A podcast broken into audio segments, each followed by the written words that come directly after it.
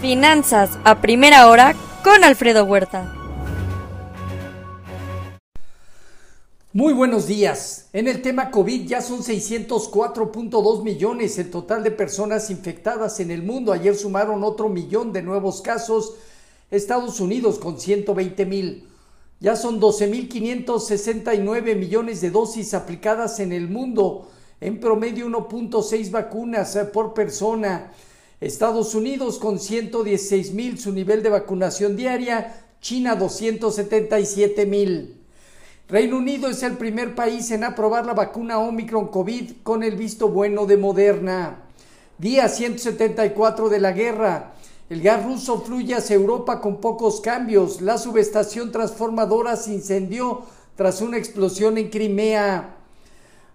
Economía de Rusia se contrajo 4% en el segundo trimestre. El Banco Central de Rusia estima que el fondo de la economía se dará en el primer semestre del 2023. Su tasa de interés se ubica en 8%.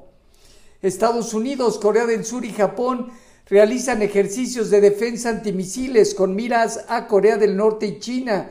Por su parte, China realiza ejercicios militares cerca de Taiwán. La confianza de los eh, constructores de vivienda en Estados Unidos sufrieron su peor caída desde 2007.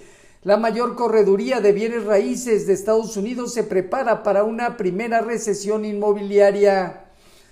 British Petroleum está saliendo de sus activos petroleros mexicanos en un cambio hacia energías renovables. Los mercados inician con ligero sesgo negativo en la parte de los futuros y estabilidad en el rendimiento del bono a 10 años. En Asia Pacífico, ligero sesgo positivo. China ganó 0.1%, Hong Kong y Japón terminaron abajo. En Europa dominan alzas eh, moderadas en el caso del MIB de Italia, 0.1% y el Financial Times de Londres hasta ganancias del 0.8% el IBEX de España, en el Inter, Francia y Alemania. La encuesta realizada por Bloomberg Economistas incrementa la probabilidad de un 60% de una recesión en Europa. La confianza del inversor alemán en su nivel más bajo desde 2008. YAG International Airlines Group eh, eh, convirtió un préstamo de 100 millones de euros de, a Globalia en un 20% de tenencia de Europa. En divisas hoy un índice dólar que gana 0.2.3%, el euro en 1.013.3% abajo y la libra también arriba de 1.20. Hoy el petróleo pierde prácticamente 1%, el WTI en 88.4 dólares y en metales, el oro en 1.790 dólares, abajo 0.4%, marginal baja en el cobre y la plata 1.2% negativo. El día de ayer los mercados en Estados Unidos lograron concluir eh, positivos en una sesión en donde se dio un repunte fuerte del dólar y demanda de bonos del tesoro. A excepción del sector de energía y, metal y materiales, el resto logró recuperarse. Fuerte baja del indicador de manufactura, el New York Empire State, eh, por debajo de lo esperado. Berkshire eh, fortalece su posición en Apple, vende Verizon y también invierte en Ali Financial. Hoy reportan Walmart y Home Depot. El Dow Jones eh, parte de los 33.912 unidades. Alrededor de 34.200 inicia fuerte resistencia el Nasdaq en 13.128 puntos, de aquí a 13.500 puntos, fuerte prueba, y el Standard Poor's 4.297 unidades, 4.330, 4.370 unidades.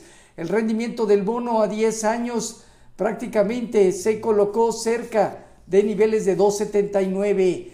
Nuestro tipo de cambio finalizó en 19.83, marginal apreciación, a pesar de una presión inicial terminó estable. Vemos la zona cercana a 1980 como un piso interesante, importante y básicamente niveles de 2010, 2030, primera zona de prueba. Tasas de interés, papel gubernamental en 8.50 y bancario en 8.53.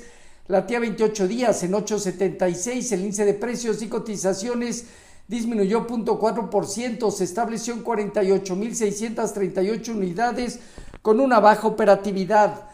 El principal indicador eh, pone a prueba desde este nivel hasta cerca de los 50 mil puntos, zona de resistencia. Tasa riesgo país aumentó a 231 puntos.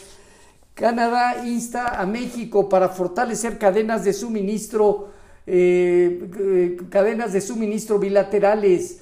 La Coparmex estima que la inseguridad en México cuesta 1% del PIB. Hoy inicio y permiso de construcción de vivienda, producción industrial a julio, reservas semanales de crudo por parte del API y en México reservas internacionales. Futuros con ligero sesgo negativo entre 0.2 0.3%, Dow Jones Standard Poor's y Nasdaq. Un tipo de cambio alrededor de 19.90 a la venta, 0.4% de depreciación. Así, finanzas a primera hora con lo más relevante hasta el momento.